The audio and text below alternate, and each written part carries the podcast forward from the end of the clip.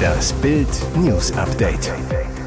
Es ist Montag, der 15. August und das sind die Bild meldungen Gasumlage, nochmal hunderte Euro obendrauf. Wirtschaftsminister begründet den Kostenschock. Fristlos. RBB feuert Patricia Schlesinger. Jetzt auch in Sachsen-Anhalt. Hunderte tote Fische in der Saale entdeckt. Gasumlage. Wirtschaftsminister begründet den Kostenschock. Alternative wäre Zusammenbruch gewesen. Haushalte und Industrie müssen ab dem 1. Oktober eine Gasumlage in Höhe von gut 2,4 Cent pro Kilowattstunde zahlen. Das gab das Gemeinschaftsunternehmen der Gasnetzbetreiber Trading Hub Europe am Montag bekannt.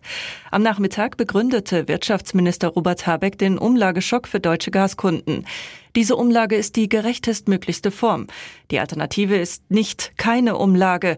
Die Alternative wäre der Zusammenbruch des deutschen Energiemarkts gewesen und damit weite Teile des europäischen Energiemarktes. So sei die Gasumlage zwar eine bittere Medizin, aber sie wirke zielgenau und zeitlich begrenzt. Mit ihr würde die Versorgungssicherheit in Deutschland gesichert werden. Habeck betonte, alle Maßnahmen hätten einen Preis. Teilweise seien es Zumutungen, weshalb Menschen gezielt entlastet werden müssten. Er bestätigte, dass sich die Ampel bei der EU für eine Umsetzung ohne Besteuerung eingesetzt habe. Das Versprechen des Wirtschaftsministers, sollte das nicht gelingen, werden wir entsprechend Ausgleichsmechanismen schaffen. Der RBB Rundfunkrat hat Intendantin Patricia Schlesinger gefeuert. Die Skandalintendantin ist mit sofortiger Wirkung abberufen. Dafür stimmten 22 von 23 Rundfunkräten bei einer Krisensitzung. Damit wird formal die Vertragsauflösung in die Wege geleitet. Nach Bildinformationen hat sich Schlesinger nicht gegen ihre Abberufung gewehrt und auch keine Abfindung gefordert. Grund für das Aus der Intendantin? Ein privates Abendessen mit der Berliner Polizeipräsidentin Barbara Slowik, das sie den Sender bezahlen ließ. Bild hatte es aufgedeckt. 1154,87 Euro Spesenabrechnung verlangte die Intendantin von ihrem Sender für das Essen im Februar. Nach zwei Flaschen Champagner sollen die neun Gäste zum Vier-Gänge-Menü noch zwölf Flaschen Wein in Schlesingers Schöneberger Wohnung geleert haben. Unter ihnen Polizeipräsidentin Barbara Slowik und Charité-Chef Hajo Krömer mit ihren Ehepartnern. Tags darauf leitete die Staatsanwaltschaft Korruptionsermittlungen ein. Prompt erklärten Slowik und Krömer, es habe sich um eine rein private Einladung gehandelt. Sie hätten nicht gewusst, dass der RBB die Bewirtung bezahlte. Ohne diese Erklärung wären beide ebenfalls in den Fokus der Ermittler geraten. Das aus für Schlesinger. Jetzt auch in Sachsen-Anhalt. Hunderte tote Fische in der Saale entdeckt. Nach dem Massensterben von Fischen in der Oder haben Angler jetzt hunderte tote Fische in der Saale unterhalb des Wehres in Bernburg entdeckt. Im Verlauf des Wochenendes hat der lokale Anglerverein etwa 300 tote Fische geborgen. Der Anglerverband Sachsen-Anhalt erstattete bei der Staatsanwaltschaft Anzeige gegen Unbekannt. Die Ursache ist laut Anglerverbandssprecher Martin Schwabe zufolge noch unklar. Einen Zusammenhang mit dem Fischsterben an der Oder in Brandenburg an der deutsch-polnischen Grenze hält er aber für unwahrscheinlich. Demnach geht der Verband davon aus, dass noch mehr tote Fische den Fluss entlang getrieben worden sind. Die Dimension sei aber nicht mit dem massenhaften Fischsterben in der Oder vergleichbar. Es wird von schätzungsweise 3000 toten Fischen ausgegangen. Die Ursache könnte laut einem Bericht der Mitteldeutschen Zeitung eine technische Störung in Bernburger Solvay-Werk gewesen sein. Dort trat in der Nacht zu Freitag durch den Riss einer Rohrleitung ammoniakalische Sohle aus. Die gelangte nach Firmenangaben aus bislang ungeklärter Ursache in die Saale. Die Havarie konnte aber offenbar bereits innerhalb einer Viertelstunde gestoppt und so eine größere Umweltkatastrophe vermieden werden. Blumen und Kerzen stehen am Kirchweg in Nordmeldorf im Kreis Dithmarschen in Schleswig-Holstein. Dahinter zwei Holzkreuze mit dem Namen Dirk und Helge. Sie erinnern an zwei Freunde, die an dieser Stelle bei einem fürchterlichen Unfall am 8. August starben. Es ist 15.20 Uhr, als Dirk P., Festmacher der Helgoland-Fähre in Büsum, und sein Freund Helge B. mit einem Motorroller unterwegs sind. Sie wollen sich einen gebrauchten Roller ansehen, der zum Verkauf steht. Auf dem Kirchweg kommt ihnen plötzlich ein Opel Astra entgegen. Am Steuer Schichtarbeiter Luca G. Der junge Mann wird später bei der Polizei angeben, dass er am Steuer eingenickt sei, angeblich Sekundenschlaf. Sein Opel gerät auf die Gegenspur, erfasst Dirk und Helga auf dem Roller. Beide sterben später im Krankenhaus. Polizeisprecherin Merle Neufeld zu Bild. Wir ermitteln gegen den 21-jährigen Unfallverursacher wegen fahrlässiger Tötung. Unfallfahrer Luca G. ließ eine Bildanfrage unbeantwortet. Die US-Basketballerin Britney Griner hat in Russland Berufung gegen ihre Verurteilung zu neun Jahren Haft eingelegt. Das teilten ihre Anwälte im Messenger-Dienst Telegram mit. Ein Termin für die Anhörung stand noch nicht fest. Griner war im Februar bei ihrer Ankunft in Moskau festgenommen worden. In ihrem Gepäck waren bei der Einreise am Flughafen sogenannte Vape-Kartuschen und Haschischöl gefunden worden. Es soll sich um ein halbes Gramm gehandelt haben. Dies wurde als illegaler Drogenbesitz und versuchter Schmuggel gewertet. Griner bekannte sich später schuldig, betonte aber, sie habe russisches Recht nicht verletzen wollen. Das Gericht in Moskau erkannte trotzdem keine mildernden Umstände an. Ein russisches Gericht verurteilte die 31-Jährige Anfang August wegen Drogenschmuggels. Das Urteil über neun Jahre Knast löste international eine Welle der Solidarität mit der offen lesbischen Sportlerin aus. Die USA kritisieren die Entscheidung der russischen Justiz scharf, forderten die Freilassung Griners. Wegen Russlands Militäreinsatz in der Ukraine gelten die Beziehungen zwischen Moskau und Washington ohnehin als angespannt. Und jetzt weitere wichtige Meldungen des Tages vom Bild Newsdesk. Nach der Razzia im privaten Anwesen von Donald Trump macht sich der engste Kreis des früheren US-Präsidenten auf die Suche nach dem Maulwurf.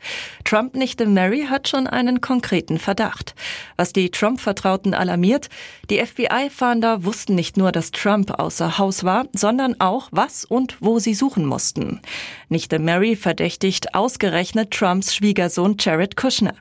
Dem US-Radiosender Sirius XM sagte sie, es sei zwar sehr schwer, sich festzulegen, jedoch man müsse sich sehr genau ansehen, warum Jared zwei Milliarden Dollar bekommen hat und wir müssen uns sehr genau ansehen, warum er seit so vielen Monaten so still ist. Die zwei Milliarden Dollar, auf die sich Mary Trump bezieht, stammen anscheinend aus dem öffentlichen Investitionsfonds Saudi-Arabiens. Jared Kushner bekam das Geld etwa sechs Monate nachdem Donald Trump seinen Posten im Weißen Haus hatte räumen müssen. Die Nichte ist nicht die einzige Person, die angedeutet hat, dass es in der Residenz Mar-a-Lago in Florida einen Maulwurf geben könnte. Trumps ehemaliger Anwalt Michael Cohen deutete ebenfalls an, dass Schwiegersohn Jared Geheimnisse an die Ermittler weitergegeben haben könnte. Ihr hört das Bild News Update mit weiteren Meldungen des Tages. Putins Soldaten sind wütend auf die eigene Führung. Weil die russische Regierung ihre eigenen Soldaten belügt, miserabel versorgt und nicht mit Respekt behandelt, sind viele Soldaten sauer und verzweifelt. Die Soldaten würden wie Hunde behandelt, unter Druck gesetzt und litten unter schlechter Versorgung. Dies geht aus Briefen hervor, die laut dem Nachrichtensender NTV von der Nachrichtenseite The Insider und dem internationalen Recherchenetzwerk Billingcat überprüft worden sind. Das klagen die Soldaten und Angehörigen an. Den Umgang mit Verletzten und Toten. In den Briefen berichten die Betroffenen etwa, dass verletzte russische Soldaten nicht richtig behandelt würden. Eine Ehefrau schreibt, dass ihr verletzter Mann im Krankenhaus liegt, aber nicht behandelt wird, stattdessen sogar noch kämpfen soll. Es gibt aber auch Berichte, laut denen Eltern nicht über den Tod ihres Sohnes informiert werden oder er nicht bestätigt wird, obwohl sie davon bereits durch andere Soldaten erfahren haben. Hier ist das Bild News Update. Und das ist heute auch noch hörenswert. Deutschland soll zurück in den Corona-Regel-Wahnsinn, zumindest wenn es nach Gesundheitsminister Karl Lauterbach geht. Maskenpflicht, Impfdruck, Personenobergrenzen sollen zurückkommen. Lauterbach will, dass es in Innenräumen immer Maskenpflicht gibt. Gesundheitsexperte Tino Sorge fordert in Bild, dass Maßnahmen auf das absolut nötige Mindestmaß und vulnerable Gruppen begrenzt und kontinuierlich hinterfragt werden. Deutschland brauche mehr Optimismus und Eigenverantwortung anstatt ständigen Corona-Daueralarmismus. Sorge warnt vor pauschalen Freiheitseinschränkungen und Maskenpflichten mit gravierenden gesellschaftlichen Auswirkungen. Andere Länder verabschieden sich aus dem Pandemiemodus. Die Deutschen erwartet hingegen ein kompliziertes Maßnahmenpaket. Kassenärztechef Andreas Gassen lobt in Bild, dass im Ausland viel gelassener mit Corona umgegangen werde. Es stellt sich daher die Frage, inwieweit ein deutscher Alleingang auch im Jahr drei der Pandemie immer noch sinnvoll ist. Gassen fordert, dass es für gegebenenfalls zu treffende Maßnahmen unbedingt klare Voraussetzungen brauche. Eine pauschale ab einem willkürlich gewählten Datum verfügte Maskenpflicht macht wenig Sinn. Ihr hört das Bild News Update. Bayern-Star mit Stehauftreffer gegen Wolfsburg. Die Fußballwelt staunt über dieses Musiala-Tor. So wird der FC Bayern München langsam zum FC Bayern Musiala. Bayern schlägt Wolfsburg 2 zu 0, bleibt Tabellenführer. Eine halbe Stunde lang lässt der Rekordmeister den VfL zappeln. Dann macht Bayern ernst und wieder schlägt Jamal Musiala zu. Sein 1 zu 0 allein ist das Eintrittsgeld wert. 33. Minute.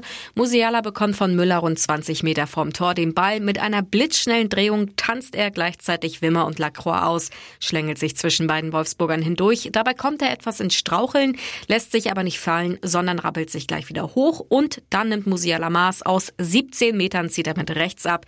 Der Ball schlägt flach unten links im VfL-Kasten ein. Das Steh auf Männchentor. Die Serie hält an. Musiala trifft auch im dritten Pflichtspiel der Saison, erzielt sein 14. Bundesligator insgesamt. Damit schnappt er sich den Rekord von Uli Hoeneß. Unter allen U20-Spielern des FC Bayern traf kein anderer Spieler so oft wie der Nationalspieler. Weitere spannende Nachrichten, Interviews, Live-Schalten und Hintergründe hört ihr mit Bild TV Audio. Unser Fernsehsignal gibt es als Stream zum Hören über TuneIn und die TuneIn-App auf mehr als 200 Plattformen, Smart Speakern und vernetzten Geräten.